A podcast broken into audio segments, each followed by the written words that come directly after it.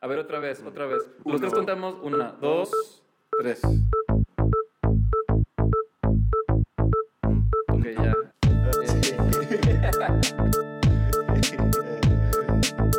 Hola, mi nombre es Miguel Melgarejo Y yo soy José de Lao. y en este programa Ah. sacamos el diseño. Fuera de contexto. Bienvenidos al primer episodio de Fuera de Contexto del 2015. Yo me la pasé muy bien y José, ¿tú qué tal? Pues yo me la pasé también increíble, ¿no? Y si hablamos del podcast, pues estuvo padre, ¿no? Tuvimos episodios sobre fotógrafos de guerra, tuvimos este, un episodio sobre un teléfono justo, muy interesante, un episodio en vivo nuestros amigos de Dico del Monterrey. Pues no, pues creo que fue un buen, buen año para fuera de contexto. En esta ocasión les queremos traer una historia que casi que nos encontramos por casualidad y que, cabe recalcar, la producimos con ánimo informativo e independiente de cualquier postura o partido político. Pero es algo que nos va a cambiar la vida a todos los creativos que trabajamos en México. A ver, ¿cómo? ¿Que nos va a cambiar la vida? Pues de qué vamos a hablar en este episodio. Sí, sí, es en serio, no jugaría así con tus sentimientos, José. Pero para poder explicarte, creo que tenemos que primero entender el impacto y la relevancia que están ganando las industrias creativas en México. O sea, las industrias creativas están volviendo una forma de exportar bienes, productos y servicios impresionante. Estamos escuchando a Mayra Orozco. Y en un momento vamos a saber por qué ella es tan importante para este episodio. Entonces estamos exportando contenidos, estamos exportando cultura, estamos exportando diseño, estamos exportando arte, música, de una forma muy fuerte y se está convirtiendo en un movimiento.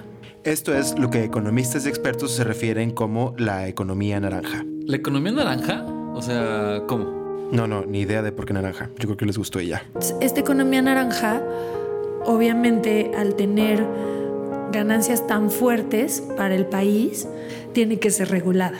Tiene que dar su tajada y tiene que también contar con mayores apoyos, porque eh, si no se apoya, pues tampoco puede generar, ¿no? Es como... Y ahora sí, creo que ya es tiempo de presentar a Mayra, ¿no? Ok, soy Mayra Gabriela Orozco Hernández, soy directora de proyectos creativos, hago comunicación integral para básicamente proyectos sociales y vivo en la Ciudad de México. Ella es la única diseñadora que conocemos que está envuelta y de cierta manera en el desarrollo de una ley que va a intentar regular el funcionamiento de las industrias creativas en México. Soy, soy como la única diseñadora que ejerce su carrera y que vive de eso, de todos los que somos, que están ahí metida viendo qué se va a hacer. Mayra colabora con la Red Juvenil de Emprendedores Culturales de la Ciudad de México, los cuales son parte de un comité que está ayudando a dar las recomendaciones para la formación de esta ley.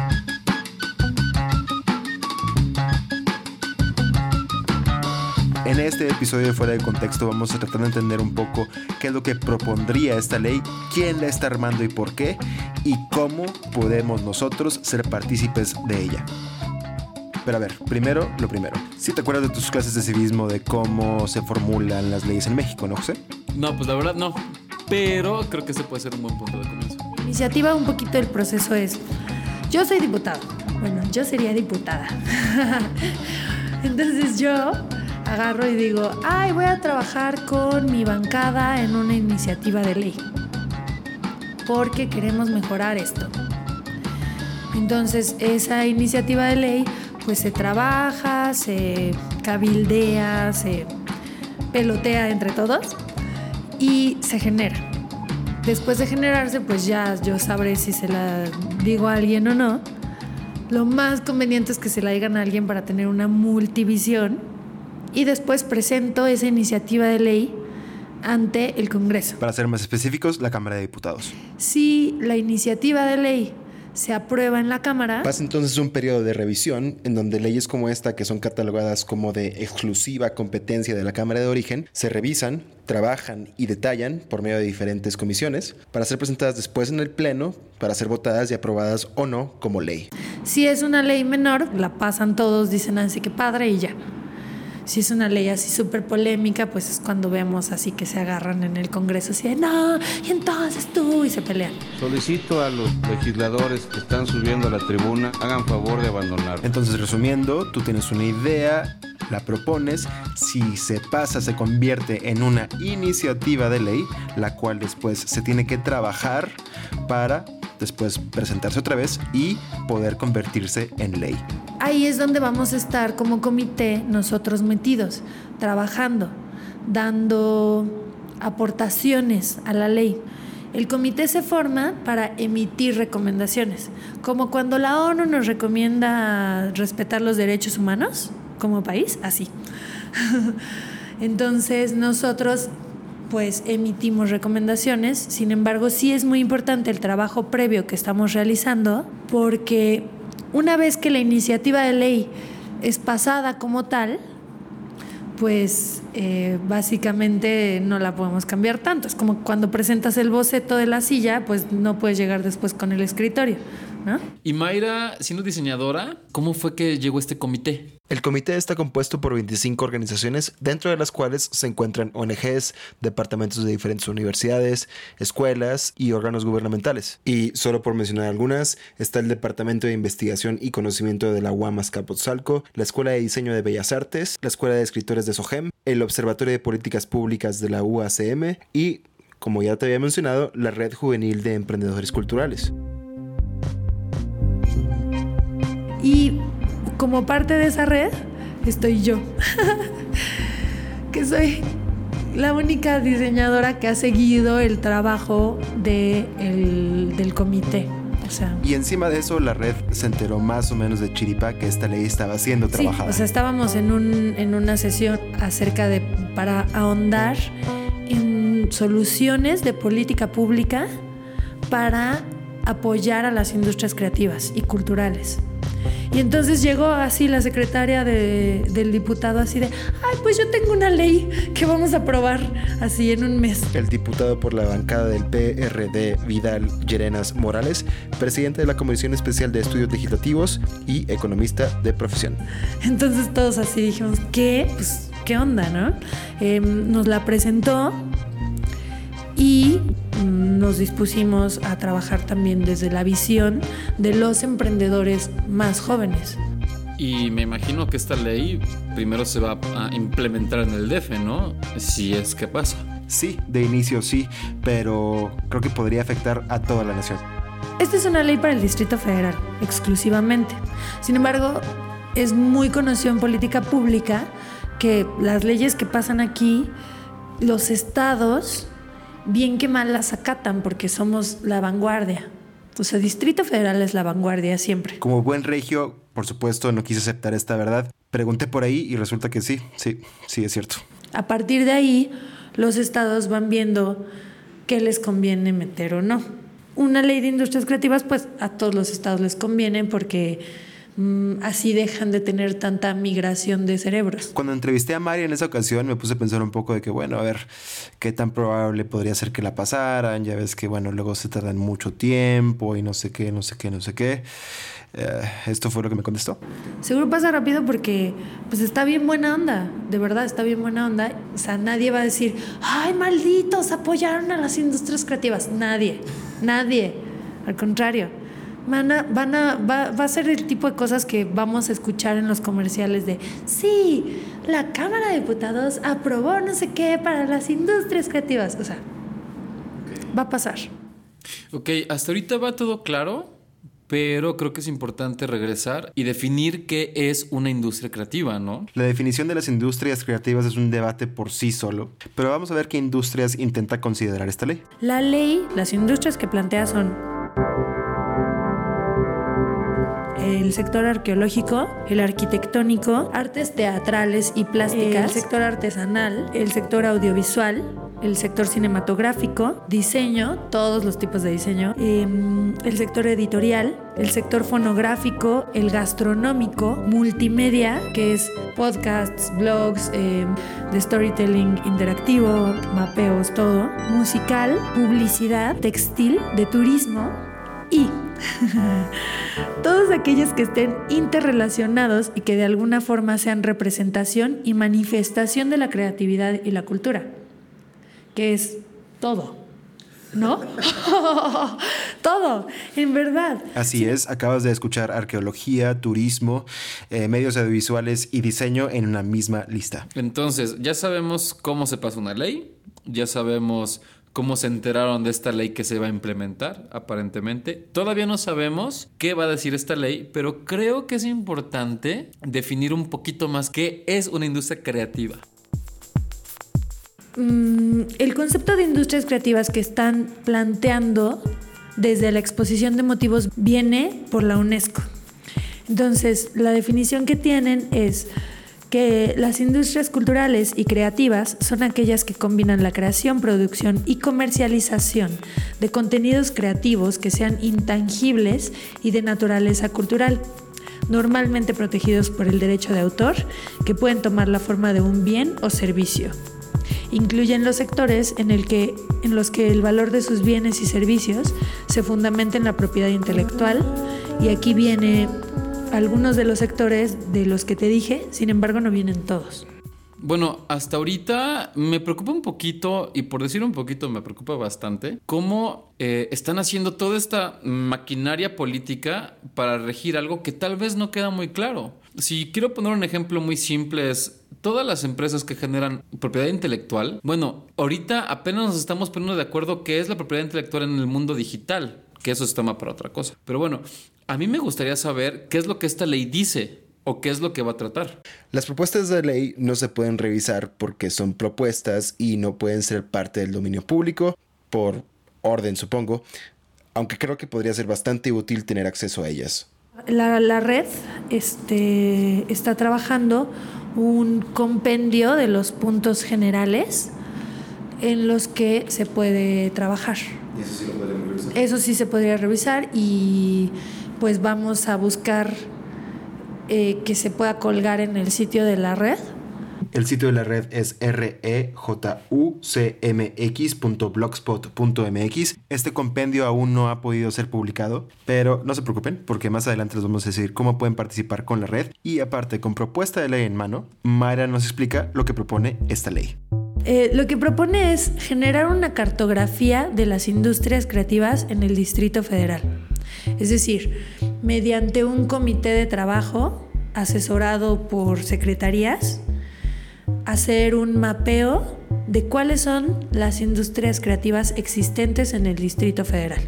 Este consejo de trabajo sería el Consejo de Fomento a las Industrias Creativas del Distrito Federal. ¿Se crearía también un encuentro anual de industrias creativas en la ciudad? Con la intención de generar un gremio lo cual es bastante positivo y para esa parte en específico nosotros como comité de trabajo estamos proponiendo que en el encuentro se genere también un premio a las industrias creativas en el Distrito Federal siguiendo la lógica de trabajo que, que se tiene.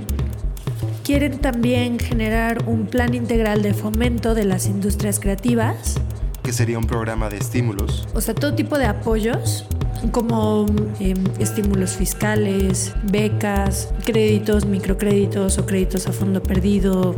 Que si tú tienes ya una industria creativa, bueno, no una industria creativa, un negocio creativo, puedas darte de alta fiscalmente para hacer crecer tu negocio. Generar un registro de industrias creativas del Distrito Federal, que sería un, un padrón en el que todos tendríamos que entrar y generar un sistema integral de información sobre las industrias creativas del Distrito Federal. O sea, hace una página web, un portal. Que tuviera visible eh, el plan integral de fomento, eh, los apoyos y estímulos y el padrón, el registro. Y mediante el cual se pudieran dar a conocer los trabajos que se, que se van realizando al respecto. ¿No suena mal? No suena mal en absoluto. Las leyes no deben de sonar mal. si no, no las pasan. Pues sí, José, la verdad, bueno, no suena mal, ¿no? Pues sí, suena demasiado bueno para ser cierto, ¿no? O sea, a mí que me garantiza que lo que dice Mayra, como los fondos, becas y apoyos económicos, de veras van a pasar. A mí lo que me gustaría saber es exactamente esta ley, cómo me va a afectar a mí como profesional creativo el día de mañana. A ti te va a llegar una invitación a empadronarte en el registro de Industrias Creativas del Distrito Federal, primero de enero de 2016. No es cierto, pero vaya, o es un ejemplo. Te va a llegar esa invitación. Después de eso, pues te van a decir, si no puedes seguir presentando tus impuestos, si no estás empadronado en este registro, porque entonces no eres una una industria creativa. Entonces pues, te, vas te vas a meter, vas a formar parte de un censo específico de industrias creativas, vas a hacer un número que está, que está siendo tomado en cuenta tanto en PIB como en datos de diagnóstico. Y después de eso vas a decir, bueno, pues ya me empadroné, muy padre. Pues sí, ya, ya estoy aquí en el, en el censo de las industrias creativas, mira, si aparezco. Ah, no, pues este, pues mira, mi nombre, el nombre de mi agencia, de mi consultoría, aparece en el Sistema Integral de Información sobre las Industrias Creativas del Distrito Federal. Mira qué bonito se ve en esta página. Y con eso vas a tener acceso a apoyos para que puedas crecer, pero también mmm, una regulación fiscal más apretada. O sea, te van a seguir más de cerca el paso. Vas a tener que ser cabal, verdaderamente cabal, en tus impuestos y quizás te descuenten un poco más o quizás si eres muy, si estás en una etapa de crecimiento muy temprana, te descuenten un poco menos. O sea, en realidad pues va a afectar completamente a tu economía. Y eso para bien o para mal es lo único que realmente podemos confiar que esta ley va a causar.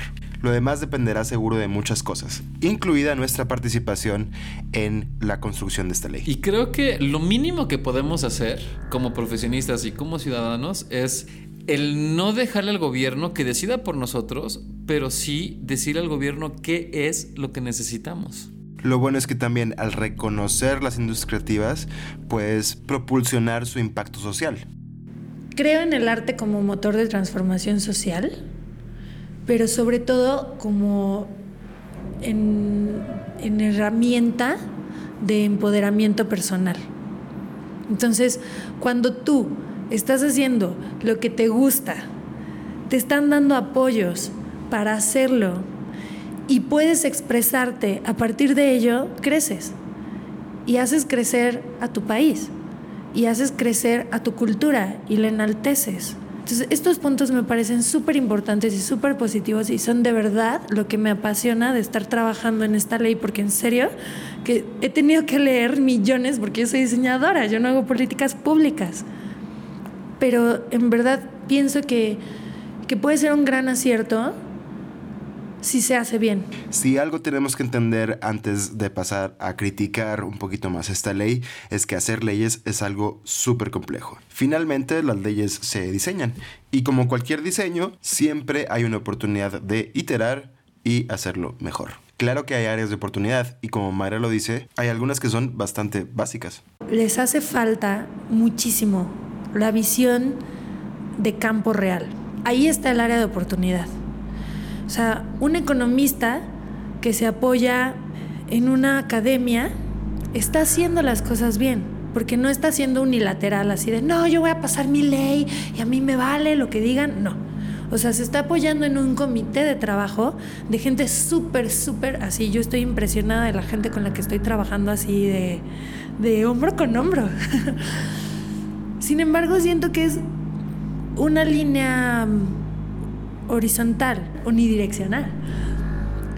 El apoyo que ayudaría a formar un triángulo perfecto es pues la gente que está en el campo, o sea, la gente de, de a pie, los que somos freelancers, los que pusieron su agencia, los que somos generación post sindical y jamás vamos a tener un retiro, los que hemos trabajado por honorarios cuántos años, los que mm, vamos de agencia en agencia porque queremos crecer o los que nos juntamos con nuestros amigos para generar proyectos que nos apasionan, los que ya estamos en esto, los que ya entendemos que la creatividad sí deja, que la cultura se expresa en todo lo que hacemos y que tenemos una voz, que tenemos unos problemas específicos y que también necesitamos que se nos tome en cuenta para, para poder resolver esos problemas y que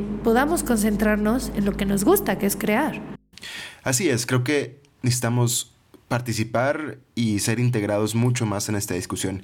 Y hoy más que nunca, porque mientras estábamos editando este podcast nos enteramos que la iniciativa de ley ya había sido aprobada.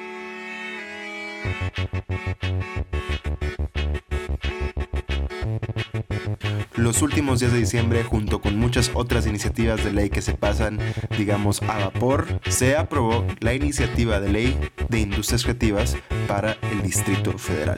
¿Y esto qué significa? Porque dijiste iniciativa de ley. Bueno, significa que tendremos mínimo, como mínimo 90 días para emitir recomendaciones que pudieran ser integradas a la propuesta de ley. Más específicamente, Formular el marco teórico para emitir las recomendaciones para que cuando la iniciativa se esté revisando, esas recomendaciones sean tomadas en cuenta para enriquecerla y entonces sí presentarla como ley. O sea, en palabras coloquiales, ponernos de acuerdo todos en qué queremos, cómo lo queremos y cuándo lo queremos. Antes de que se presente como una ley y nos la atoren sin que nos enteremos. Es decir, tenemos hasta 90 días antes de que esta ley se apruebe para que nosotros o nuestra voz sea tomada en cuenta. Es el momento de actuar de las comunidades, de las comunidades de creativos, de los empresarios que están en, estas industrias, de mm, las comunidades de freelancers. O sea, nosotros que trabajamos en coworking sabemos que hay muchísimos freelancers que batallamos con millones de cosas. Y simplemente la gente que está en las universidades, hacer una elección de futuro. Los chicos que están en las universidades y que están estudiando esto y que van a vivir de esto, pues es el momento cuando se presente la iniciativa de activar el tema y de actuar como, una, como un gremio, de tener una visión de gremio y decir, así queremos vivir, hacia acá queremos ir. Y esto puede sonar bastante alejado para personas que, por ejemplo, ahorita se encuentran estudiando. Pero todos, realmente todos, tenemos que empezar Yo soy a Una actuar. chavita de universidad eh, que voy a salir y lo que quiero es trabajar cinco años en una agencia para después este, juntarme con mis amigas y poner mi agencia boutique. Em, cuando yo ponga mi agencia, o sea, pensar a futuro, cuando yo ponga mi agencia boutique, ¿qué es lo que yo voy a aportar al país? Ah, pues le voy a dejar dinero en impuestos, voy a hacer la mejor agencia boutique, entonces este, Argentina me va a envidiar, voy a hacer los mejores comerciales, voy a traer marcas a que vengan aquí a trabajar con nosotros y voy a poner en alto el nombre de la publicidad mexicana. Ok, perfecto. Esa es una elección de futuro y eso es lo que yo puedo aportar. Ahora, ¿cuáles son las condiciones que yo necesito para poder hacer eso?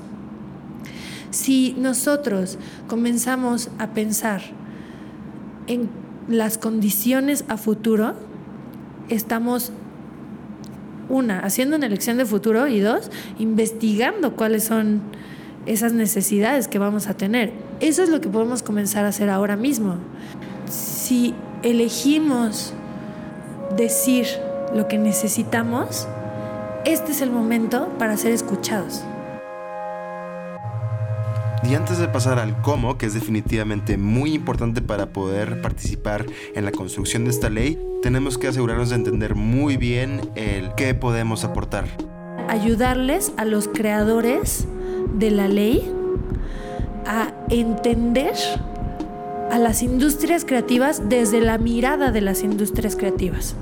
Es decir, si tienes 10 años de carrera, si tienes 20 años de carrera, si llevas 5 despachos tronados, si tienes, eh, si pusiste un despacho con tus amigos, si de repente estabas en una agencia, pero al mismo tiempo freelanceabas, pero al mismo tiempo bla, y tu contador no entiende un carajo de lo que haces, es el momento de darnos a entender.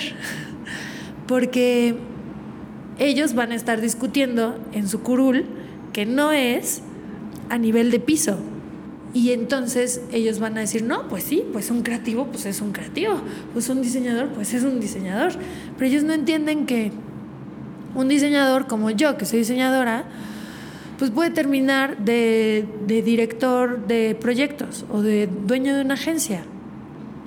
Y, todas las eh, penurias que en el camino tienes que pasar, ¿no?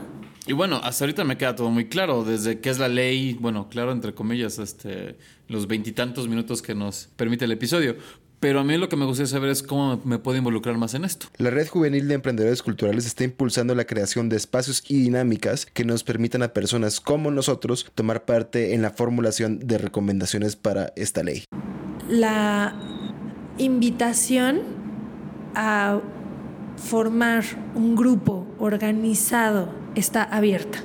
Lo que está proponiendo la Red Juvenil de Emprendedores Culturales es generar diferentes sesiones después de la segunda semana de enero, en donde se pueda revisar en conjunto con las personas que asistan a estas reuniones la ley para así poder ir generando recomendaciones y un marco teórico que se pueda presentar al comité encargado de hacer estas recomendaciones.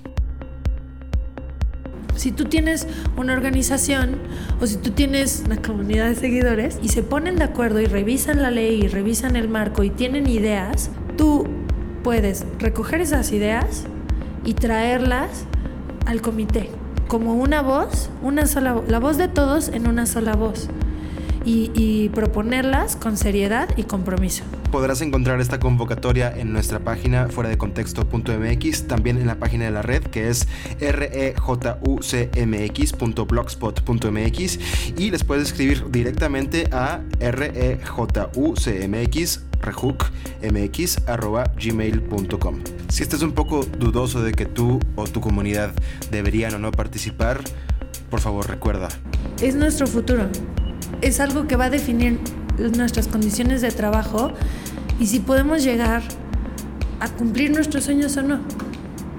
Entonces, me parece que es importante que participemos y que participemos de una forma constructiva. O sea que a trolear a otro lado porque aquí no tenemos tiempo y tenemos cosas muy importantes que lograr en conjunto. Um, aportar nuestra visión como gremio ante una iniciativa de ley en un momento como el que está viviendo el país y en un año que va a ser el 2015 como el que va a vivir el país, me parece que podría ser incluso así, o sea, seguro soy súper optimista, pero incluso así súper transformacional.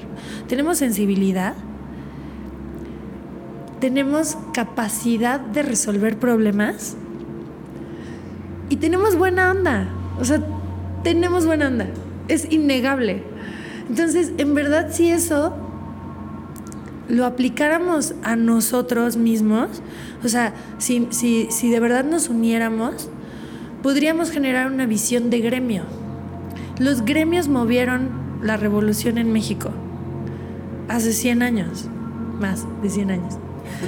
Así que pues creo que podemos generar una revolución creativa. Si tú estás interesado, por favor, no dudes en buscar la convocatoria que puedes encontrar en nuestra página fuera de contexto.mx, así como en la página de la red. Es rehookmx.blogspot.mx o escribirles directamente a rehookmx.gmail.com. Además, si nos buscas en cualquier red social como FDC Pod, encontrarás un reporte de la UNESCO sobre economía creativa. Es la primera vez que lo publican en español y es muy importante que lo sepamos porque es lo que las Naciones Unidas le recomiendan a nuestros gobiernos que es lo mejor para nosotros. Vale la pena leerlo. Y sabemos, sabemos que este tema es muy extenso, pero quisimos sacar este episodio lo más pronto posible para que tuviera impacto y tuviéramos oportunidad de participar en esta ley que está a punto de aprobarse. Y obviamente le estaremos dando seguimiento a este tema. Este podcast fue producido de manera express por José de la O y Miguel Melgarejo, con ayuda de Hindenburg Systems, hindenburg.com, así como de Samuel López Cortés de la Red Juvenil de Emprendedores Culturales, y la gran colaboración de Mayra Orozco. Una vez más, feliz 2015. Feliz año nuevo a todos. Y nos estamos escuchando. Hey, sit down and listen and they'll tell you when you're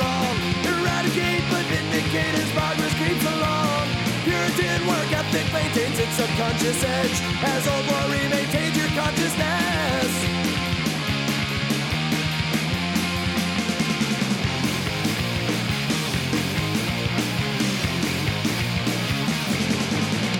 There's a loser in the house and a puppet on a